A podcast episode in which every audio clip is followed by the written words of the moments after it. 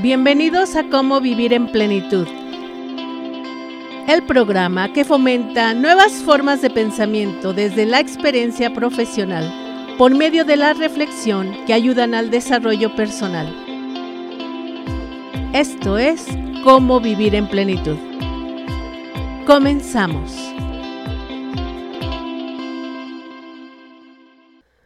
Hola, ¿qué tal? ¿Cómo están todos? Bienvenidos sean a cómo vivir en plenitud. Hoy vamos a hablar del miedo. Yo les recuerdo que este programa tiene la intención de cambiar, de modificar estas formas de pensar, a veces cuadradas. Así que los invito a dejarse llevar por mi voz y mis recomendaciones. Y para esto, respiren profundo si respiren profundo, solo escuchen mi voz con atención. También les recuerdo que pueden seguirme en mi canal de YouTube, en mis redes sociales, en Cómo Vivir en Plenitud canal. Esto es por YouTube y obviamente por Spotify en Cómo Vivir en Plenitud. De verdad van a encontrar esta información y otra que les va a servir para la vida. Es muy útil. Tengan estas herramientas. Ahí están, no cuestan, son gratis. Y bueno, como les decía, vamos a hablar del miedo. Y me gustaría que pensaran en qué les provoca miedo. ¿Cómo manejan el miedo? Y si creen que tener miedo sea malo, sea bueno, o sea normal, o sea natural, piensen qué les da miedo o cuándo han sentido miedo. Y es que el miedo es una emoción natural, natural de veras, que se caracteriza pues por experimentar una sensación que, podemos identificar, ¿eh? Y que casi siempre la identificamos como desagradable, eh, o, sea, intensa ante la percepción de un peligro, algunas veces real o algunas veces imaginario. Cuando digo esto, para mí, a pesar de que sea imaginario, se convierte en algo real, en una amenaza. Y fíjense que el miedo es una de las emociones básicas, básicas, que compartimos con muchos animales. Y nuestro instinto nos hace querer huir, evadir, o sea, cuando consideramos que hay un peligro. Es algo instintivo y es, es, un, es un sentimiento, es una emoción que es básica de manera general, creo que casi todos le tenemos miedo a muchas cosas, pero casi todos a las alturas, por ejemplo, a los animales peligrosos. También les tenemos miedo a pues a las lesiones corporales, a las enfermedades. Y en algunos casos hay personas que le tienen miedo a los lugares abiertos, al tráfico, o también le tenemos miedo a hablar en público. Casi todos le tenemos miedo a hablar en público y ahorita les voy a explicar por qué. También es muy común que los niños le tengan miedo a la oscuridad aunque se supone que este miedo de la oscuridad desaparece con la edad. Este no saber qué hay del otro lado y sobre todo si ustedes les cuentan ah, historias de terror a estos niños o los dejan ver películas de terror, pues el miedo a la oscuridad no se les va a ir. Cuidado cuando hacen esto, ¿no? O cuando espantan a los niños. Según algunos estudios, el miedo se manifiesta en cuatro niveles. En el primer lugar es este nivel cognitivo, o sea, en el pensamiento. surgen imágenes negativas acerca de lo que se siente. Y después hay una interpretación en automático. Es cognitivo, es en pensamiento y lo interpretamos de manera automática. ¿Sí se dan cuenta cuando sucede esto? Obviamente, ahorita que se los estoy comentando, es momento de observarlo y de reflexionarlo. Sin embargo, cuando estamos en ese momento, cuando tenemos miedo, no vamos a estar, si vivimos este, en la realidad, en la ficción, o si es en el área cognitiva, sí o no. Estoy hablando de esta situación para explicar de dónde surge el miedo y entender que es natural y que es normal y que no le tengamos miedo al miedo. Ese sería el primer nivel. Se manifiesta en estos cuatro, en esos cuatro niveles, como les decía. También se manifiesta en este segundo nivel fisiológico, porque ocurren cambios corporales se nos acelera el ritmo cardíaco, este, se nos acelera la respiración, ah, tenemos unas contracciones musculares muchas veces, nos tiemblan las manos, las piernas, sudamos, eh, nuestra piel se pone chinita, eh, tenemos expresiones faciales distintas, estos son cambios fisiológicos cuando tenemos miedo. Imagínense cómo nos invade el miedo en este tema cognitivo, en este tema fisiológico. Hay otro tercer nivel que es el conductual. A raíz de todo lo que sentimos, obviamente el miedo origina acciones como llorar, escapar, correr o en algunos casos paralizarnos. El cuarto nivel sería el nivel neuronal, ¿sí? Neuronal, porque el miedo comienza en una región del cerebro denominada amígdala, que es parte del sistema límbico. Y entonces, la respuesta al miedo es autónoma, en automático no la podemos detener, no la activamos de manera consciente. Surge mucho antes de que nuestra razón decida qué hacer al respecto. Y como les decía, entonces, el primer nivel en donde se manifiesta el miedo es el cognitivo, el segundo el fisiológico, el tercero el conductual, el cuarto nivel es el neuronal. Por eso el miedo, esta emoción tan básica, es intensa y es normal, natural, que esté en ciertos momentos, en ciertas ocasiones. Fíjense que también los estudios, ah, las diferentes teorías, señalan que hay diferentes tipos de miedo. Ya saben que todo lo se dividen en, en niveles, se dividen en tipos, en estilos, para entenderlo, para facilitar este entender. Entonces, algunos lo dividen en ciertas ah, ramas, el miedo, para explicarlo y que podamos manejarlo o que podamos entender que existe y saber qué hacer. Existe el miedo real.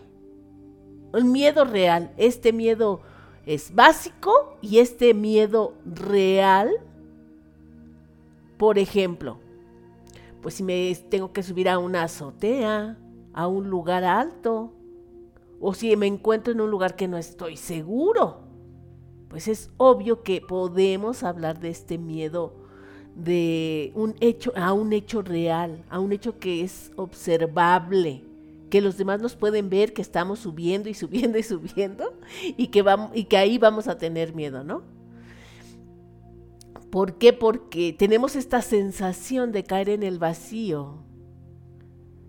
Y más bien no sería un miedo real, sino ante un riesgo real.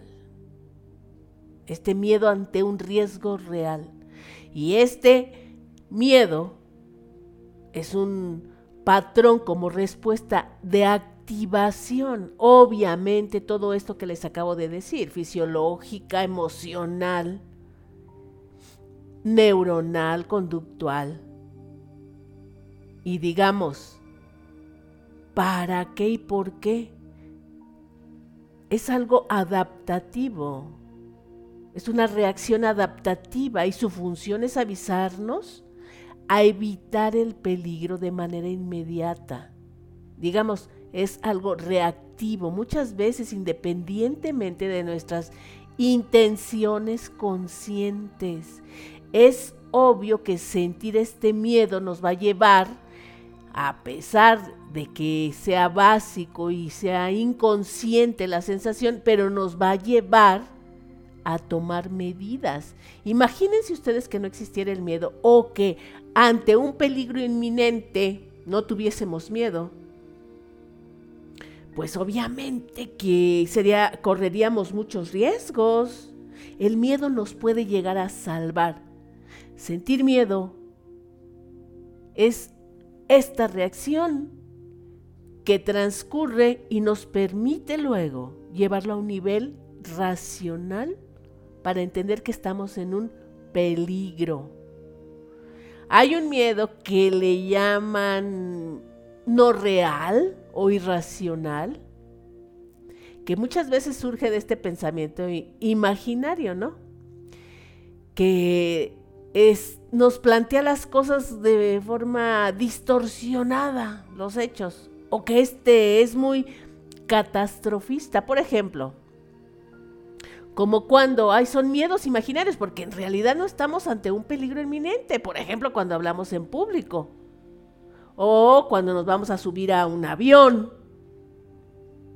No hay un peligro que se vea observable, los aviones van y vienen, hay miles de personas que van y vienes, vienen. La gente que habla en público, pues a no ser que los que con los que esté hablando sean unos criminales, ¿verdad? Ahí sí, cuidado. El miedo ya no es irracional. El miedo está porque hay un riesgo latente. Pero si estamos hablando en público, en lo que sea, en una junta, en una reunión, y aún así sentimos miedo, tiene que ver con otras cosas que vamos a explicar.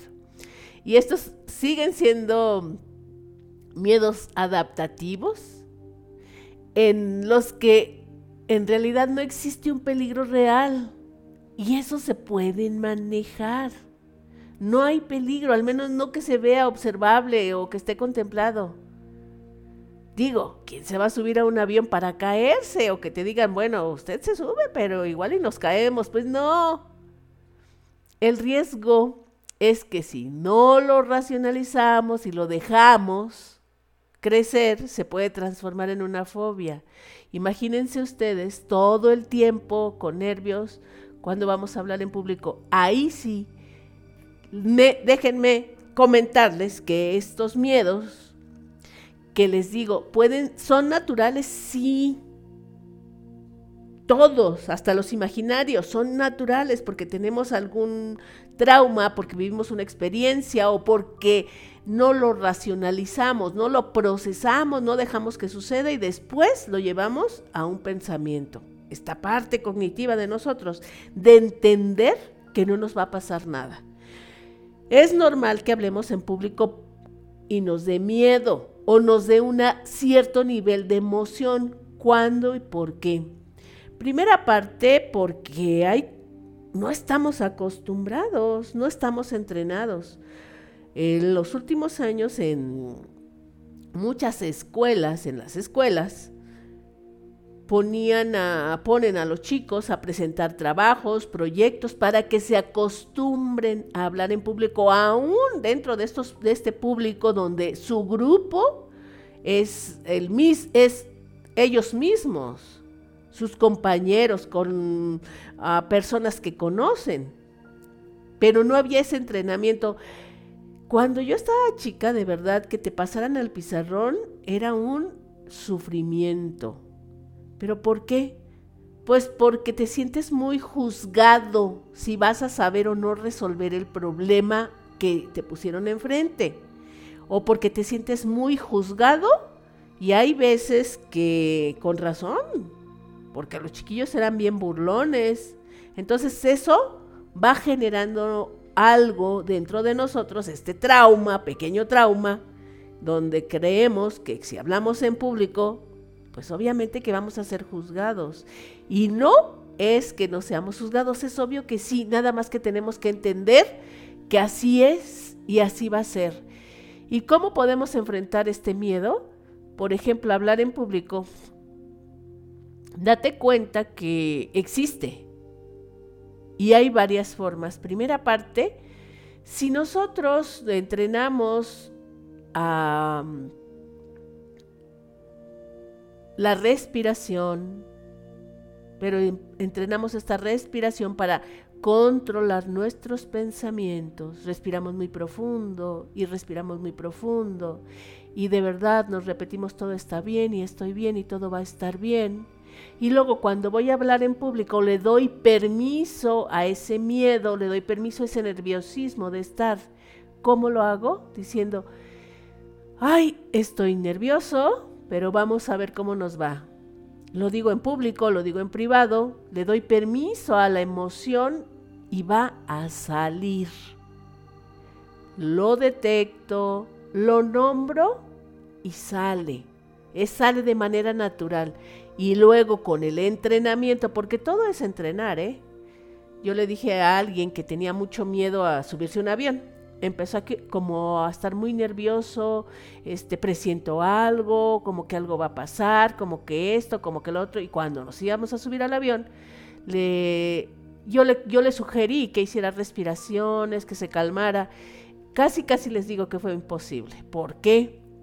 Pues porque el cerebro no sabe a dónde lo quieres llevar a la mera hora, en el mero momento, el mero día, pues no. De preferencia hay que entrenarlo antes, antes de subirte al avión, antes de ir a exponer un trabajo, antes de ir a dar una conferencia, antes de dar una charla, antes de hablar en público.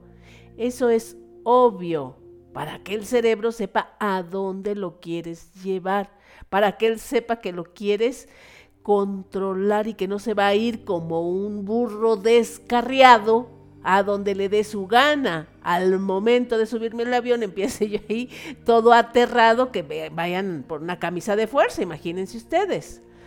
Hay un miedo al que las teorías le dicen normal y natural cuando, insisto, todos son normales y naturales. Cualquier miedo al hablar en público, a las alturas, todos son normales y naturales porque sentimos esa sensación de peligro y de riesgo, incluso aunque no exista. Y como les digo, este se presenta cuando supuestamente para la generalidad hay un peligro eminente. Pero este tiene corta duración, ¿eh? Lo que pasa es que se extiende porque le metemos pensamientos y qué tal si esto y qué tal si lo otro y qué tal si aquello y qué tal si no sé qué. Nos pone en alerta. Este miedo al que le podemos decir que es normal y natural está ante estos peligros. Imagínense ustedes que están en medio de una balacera que hoy parece pan de todos los días. Imagínense ustedes que están ahí en medio. Imagínense nada más. ¿Ustedes creen que no van a sentir miedo? Imaginen, respiren e imaginen que les están apuntando con un arma. ¿Juras que vas a estar como si nada? Pues claro que vas a tener miedo. Hay un peligro y el cuerpo te avisa. Hay un peligro ahí. Y bueno, si alguien dice, ¿sabes qué? Este, yo no sentí miedo. Yo no sentí miedo. Pues no, no sé, se bloqueó o no lo identifica o es una persona que está muy, pero muy desligada de sus emociones o de plano es un psicópata desconectado emocionalmente. es un psicópata, porque un psicópata es aquel que dice, fíjate que no, ¿eh? No, a mí no me dio miedo. Ah, bueno, pues cuidado con este psicópata. Debería de estar en un psiquiátrico. Esa es nuestra realidad. Hay un miedo también que, que es patológico. Sí que es patológico, que se activa de esta forma que les digo que no es consciente, pero patológico porque la gente vive con miedo. Todo le da miedo y vive con miedo, miedo, miedo, miedo, a todo le da miedo, todo le da miedo.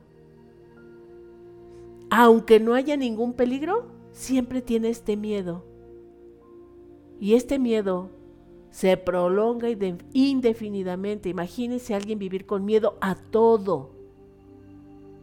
Ese miedo patológico interfiere de manera importante con el funcionamiento cotidiano y por lo general, de verdad, requiere tratamiento psicológico. O algo, requiere algo. Primero que lo reconozca, ¿no? ¿Por qué? Porque somos muy dados a no reconocer lo que nos pasa. Se disfraza en forma de coraje, de molestia, cuando en realidad es miedo. Hay un miedo que también lo podemos identificar como miedo como algo social, un miedo social que se presenta cuando existe la sensación de ser ridiculizado o ser juzgado y este miedo es el mismo o parecido a hablar en público. Y es muy, ah, ¿cómo se llama? Normal que se sienta porque está de verdad arraigado y se considera como arraigado y pegado con estos sentimientos muy básicos y sobre todo desde la infancia que tienen que ver con la vergüenza,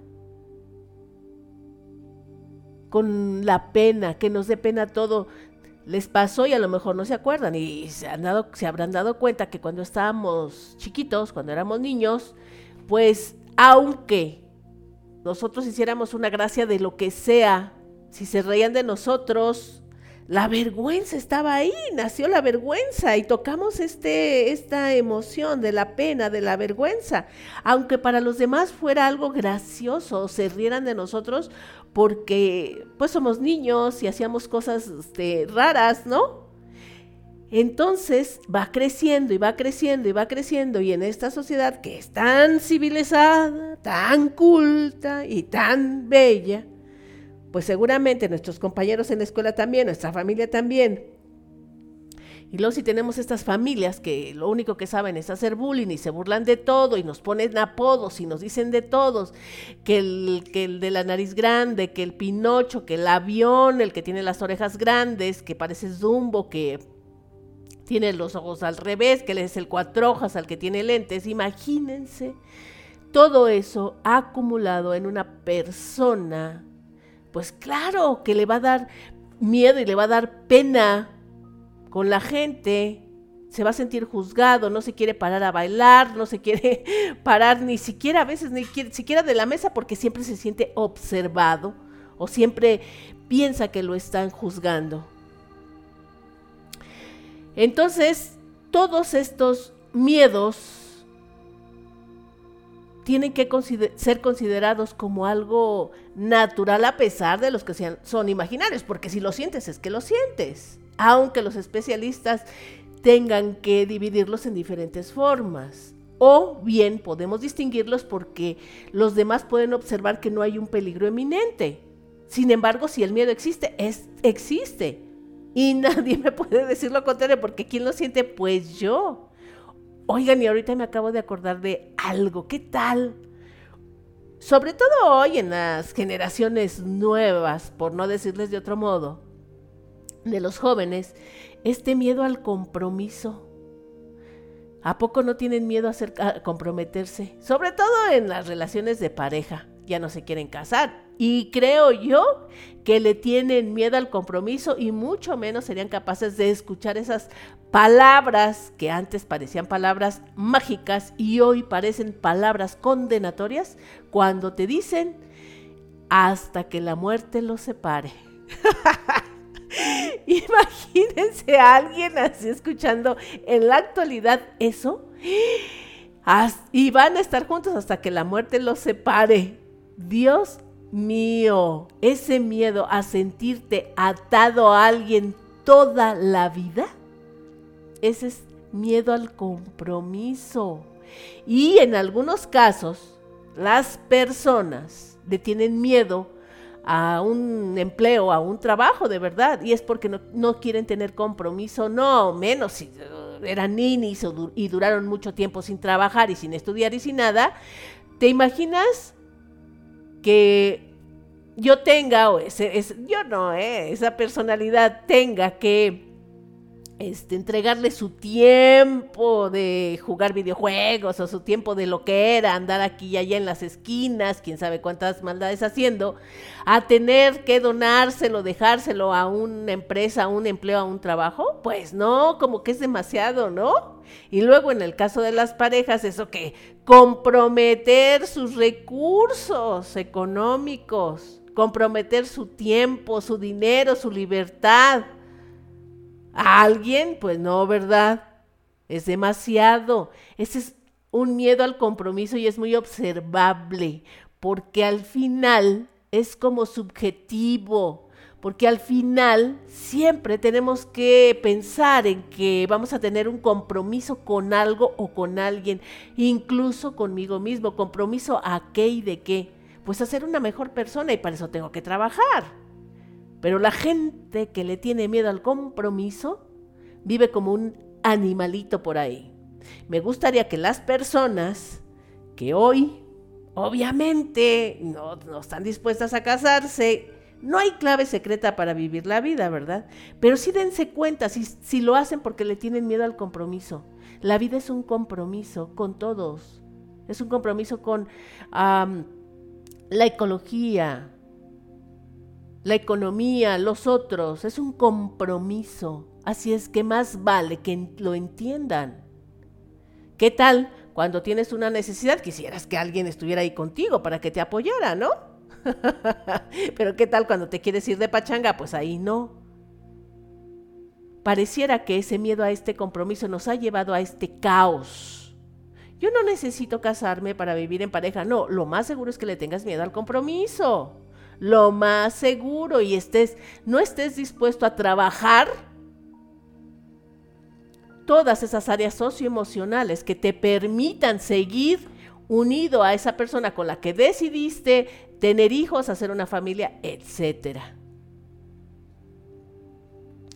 ¿Y qué tal también ahorita de esos miedos raros, verdad? O miedos de los que nadie toca. Ese del compromiso está cañón porque esta descomposición social está muy generada por ese compromiso, ese miedo al, compromiso. Comprométanse, sean conscientes, somos seres humanos, somos personas, no somos animales.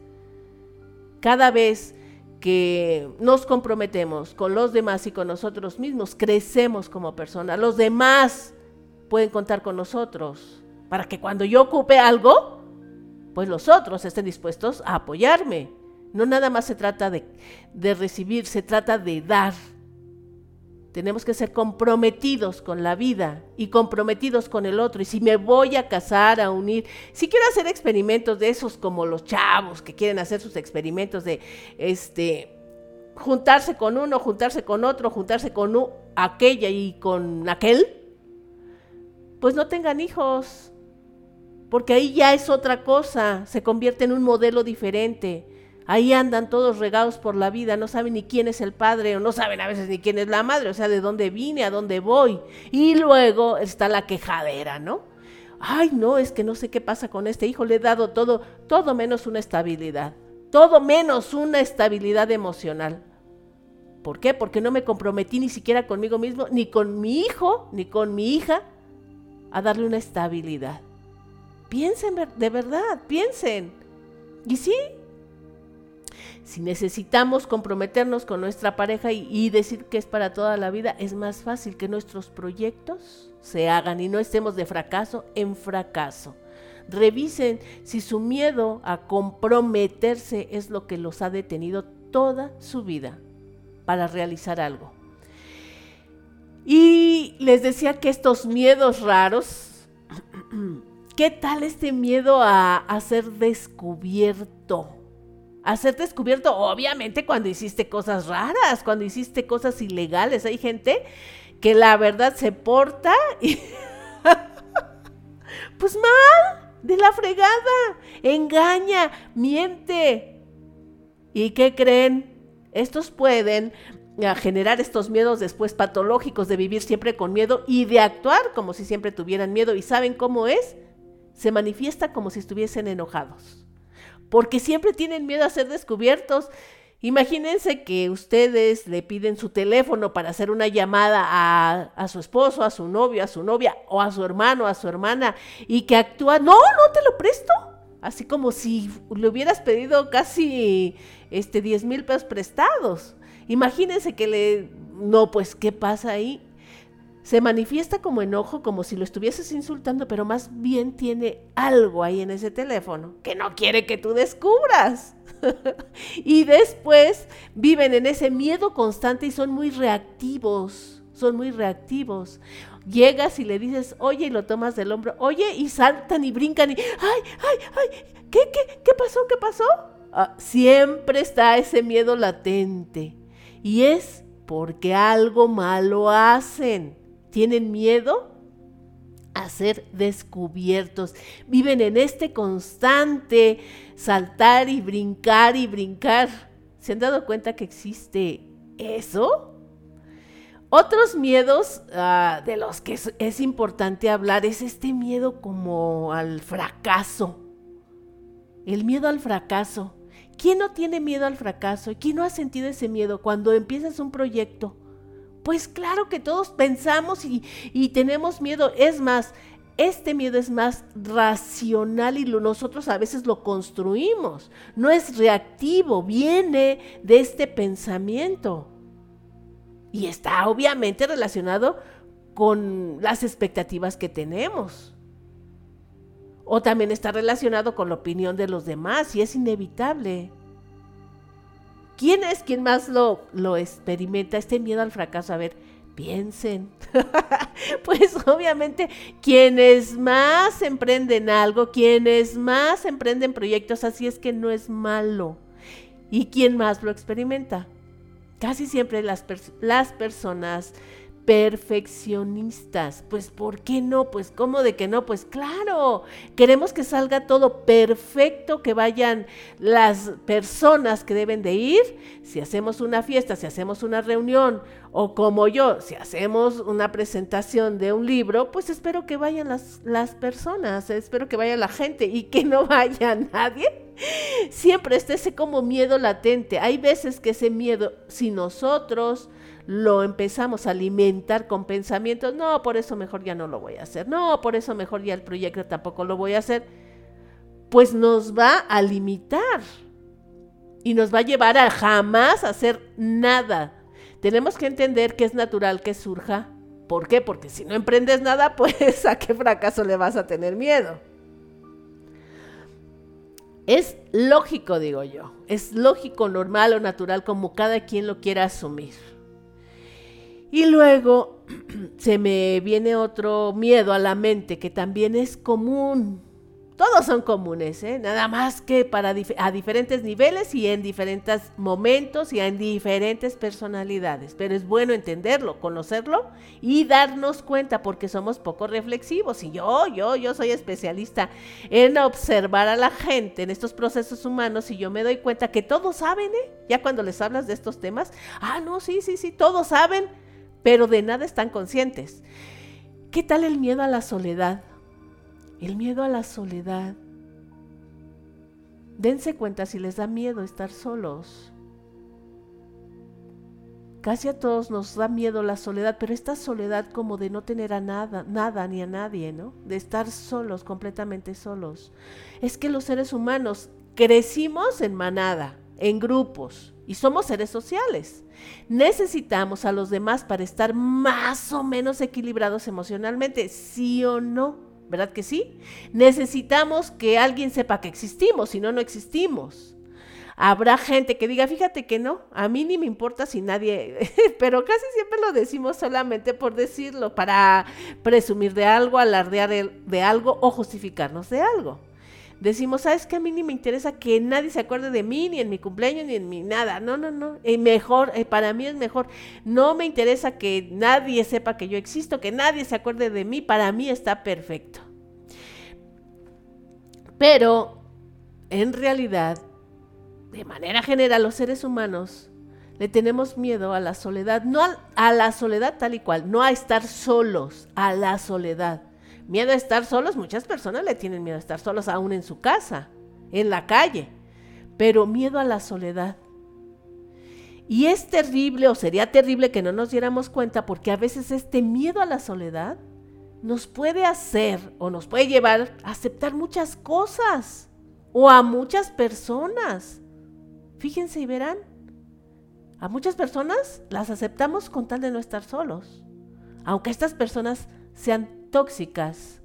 O muchas veces nos conformamos con vivir de cierta manera con tal de no quedarnos solos. ¿Sabes qué? Pues así, no, pues con el alcohólico, el adicto, el drogadicto, el todo lo más horrible del mundo mundial, pero pues es mi esposo, pues ¿qué hago? Ni modo de irme, ni modo de correrlo. Imagínense, por este miedo a estar solo, por este miedo a estar sola, llegamos a quedarnos ahí como si no hubiera remedio. Aunque dice un dicho, muchas veces, en muchos momentos, es mejor, mejor estar solo que mal acompañado. Ay, hay un miedo que, igual que todos, como les digo, es natural, normal y lógico. Y además, del que poco hablamos, o así, solamente cuando vienen estos momentos de, de mucha inspiración o de mucha indagación en nosotros mismos, pero ¿qué tal este miedo a la muerte? Este miedo a la muerte, ¿cuándo lo sentimos?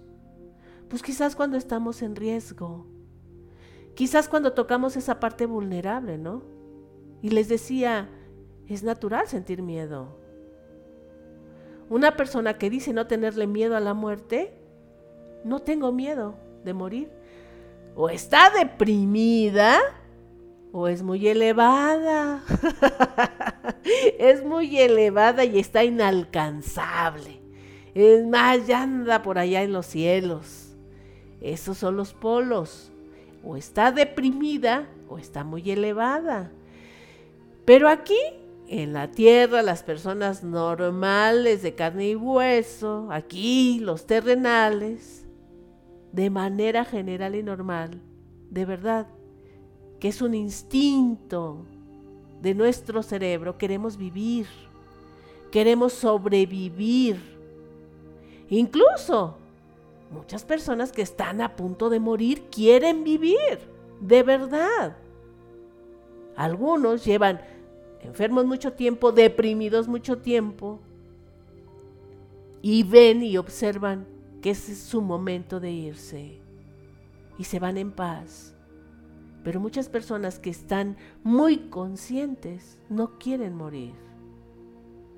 Así que si una persona constantemente dice que no le tiene a la muerte y que además hace cosas como, ¿qué les puedo decir? Pues ponerse en riesgo con estas conductas de riesgo como manejar en estado de ebriedad, aventarse de lugares muy peligrosos, ah, por ejemplo, meterse a nadar al mar, y muchas veces hasta sin saber, pensando que va a flotar o que va a poder domar a las olas, digo yo, díganme ustedes, ¿es normal?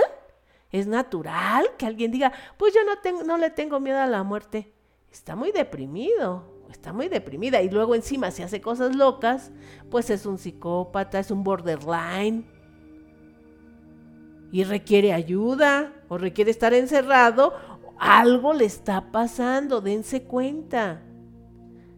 Que le tengamos miedo a la muerte es normal, es lógico, es natural, porque la tarea de nuestro cerebro, un cerebro sano, un cerebro equilibrado o más o menos equilibradillo, nos lleva a la sobrevivencia, a salvarse, a rescatar al ser humano. No nos lleva a irnos al hoyo profundo. Eso ya hablaría de estos, de estas cosas que les digo, uh, traumas, de estos miedos excesivos a la vida y no a la muerte, de esta depresión en la que puede vivir una persona.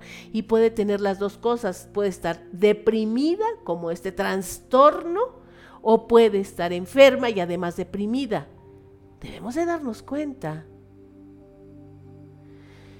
cuando generamos estos miedos y los dejamos y los dejamos y crecen y los alimentamos con pensamiento y no nos damos cuenta y no nos detenemos y les seguimos y les seguimos y nos acostumbramos a ellos y es más, hasta les damos la bienvenida, ay, es que a mí me da mucho miedo que me vayan a robar, por eso no salgo, perdón, no salgo a la calle. Es que a mí me da miedo porque en todas las empresas hay gente bien mala. Ese es miedo al trabajo, ¿no? Yo diría, dense cuenta, cáchense y sean honestos consigo mismos. Las personas, para decir que somos honestas y jactarnos que somos honestas, primero tenemos que hacerlo con nosotros mismos y ponernos a prueba, decirnos nuestras verdades y después con los demás y ponernos a prueba con todos los demás, ser auténticos. Desde ahí se empieza. Entonces tenemos que observar cuánto, cuánto miedo tenemos y a qué le tenemos miedo y en muchos casos la mejor manera de manejar el miedo es como les decía, respirando muy profundo y dándonos cuenta de, de que no va a pasar algo eminente, de que no hay un riesgo y que estamos bien. Y otras formas es enfrentándolo. Si me da miedo hablar en público, tengo que hablar en público y se va a ir el miedo si me da miedo competir en algo, en un torneo de lo que sea, se me va a ir el miedo compitiendo, ¿verdad? Esa es la única manera de manejar el miedo en estos casos. Hay otras cosas en donde podemos ir escalando este miedo, como les decía, que ya se transforman en una, en una fobia. El miedo y la fobia difieren en cuanto a su percepción de un estado de miedo aún no miedo. El miedo de la persona la asume como una actitud atenta y de cautela frente a los peligros. Ese sería el miedo y la fobia. Se observa que el miedo es desproporcionado con respecto al peligro, al que la persona se expone y le lleva a evitar esta situación. Es decir, hay un miedo irracional que provoca un ataque de pánico o ansiedad severa. Esa sería una fobia.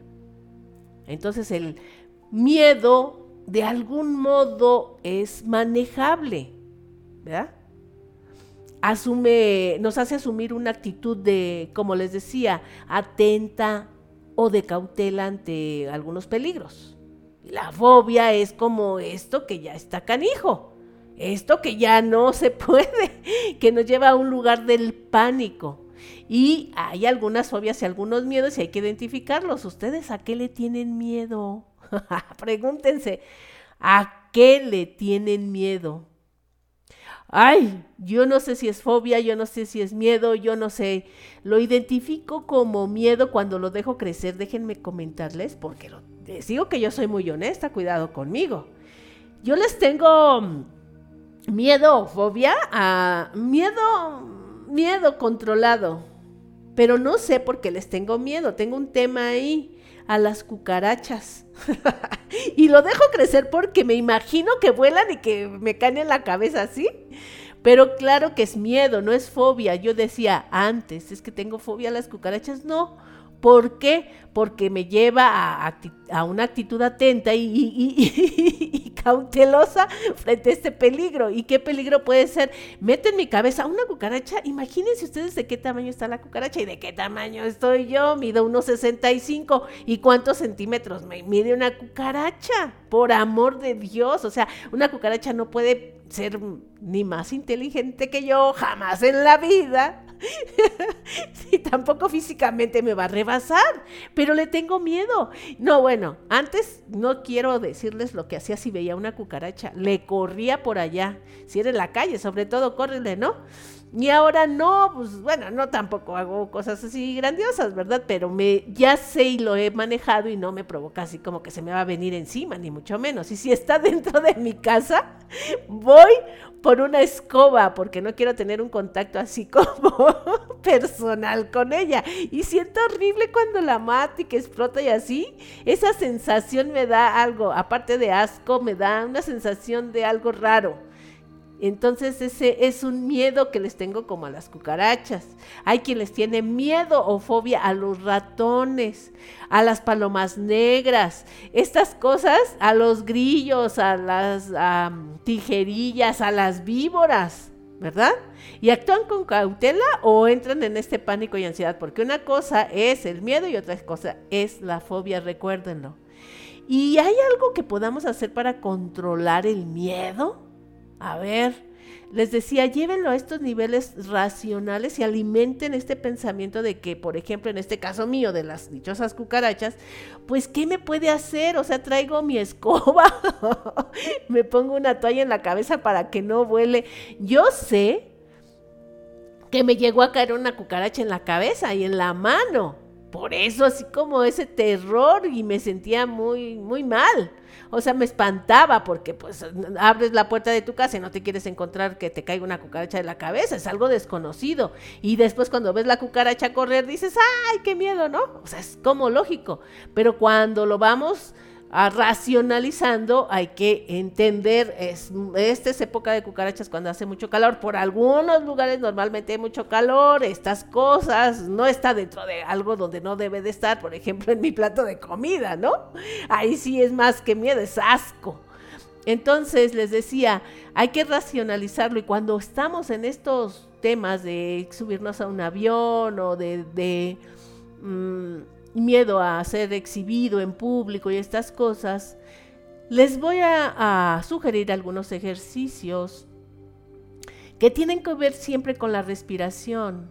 Tenemos que hacer respiraciones profundas, pero por favor entrénenlo, no a la mera hora, al mero día. Si van a dar un discurso, por lo menos una semana antes. Entonces, te pido que te sientes en el piso sobre un tapete, una alfombra, una manta, siéntate en el piso. Dobla las rodillas y separa las piernas a unos 20 centímetros, dirigiéndolas suavemente hacia afuera. Y asegúrate de tener la columna vertebral recta. Y cuando ya estés listo, respira y sigue respirando. Explora si hay una tensión por ahí. Y acomódate. Sí, acomódate, acomódate. Y respira y nunca dejes de respirar y estar atento a tu respiración. Esto es de ejercicio al primer día, pues te va a costar trabajo, pero por favor hazlo. Ahora, coloca una mano sobre el abdomen y otra sobre el pecho. Procura estar recto y respirando. Y toma aire lenta y profundamente por la nariz. Y hazlo llegar hasta el abdomen elevando la mano que habías colocado sobre él, obviamente. Vas a sentir que el pecho se empieza a mover poco a poco y a la vez el abdomen. Y sigue respirando, sigue respirando. Y cuando te hayas relajado, después de que hayas hecho todo esto, Sonríe, sonríe para que le digas a tu cerebro todo va a estar bien y es un momento de estar bien. Inhala aire por la nariz y sácalo por la boca. Y si puedes, si está bien para ti, haz un ruido, un ruido suave cuando sacas el aire. Continúa. Primero con cinco minutos y después con 10 minutos y de verdad vas a, llegar a una relajación profunda y así sucesivamente para que puedas ir superando esos miedos, esas fobias que en teoría son irreales. Digo en teoría porque si lo sientes, pues se convierte en algo real, ¿no? Por favor, al final de cada respiración dedica un poco tiempo a explorar tu cuerpo y buscar esos signos de tensión que existen a veces por ahí a los que no atendemos, a los que los dejamos pasar y al rato ahí estamos todos chuecos que no nos podemos levantar. Ay, ay, ay, ¿cómo les fue en esta exploración del miedo, este sentimiento del miedo? Todo el mundo habla de muchas cosas, la felicidad, el amor y estas cosas, pero ¿qué tal el miedo? Está cañón. es natural sentir miedo. Y en algunos casos, les digo, hay que enfrentarlos, en algunos casos hay que controlarlos, en algunos casos hay que permitirles estar. Yo me despido, pero les tengo que recordar que me sigan en mis redes sociales en Cómo Vivir en Plenitud canal por YouTube. Además, que me recomienden y que se suscriban, por favor. Necesito muchos suscriptores. Tenemos que ser más ah, civilizados, hablar más de estos temas, elevar incluso nuestro conocimiento y elevar este nivel de vocabulario, porque parece que las personas aprenden de las vulgaridades de ciertos podcasts y no quieren aprender un vocabulario nuevo, fresco, intelectual como el mío, que tengan un día lleno de no miedos. Hasta la próxima. Bye bye.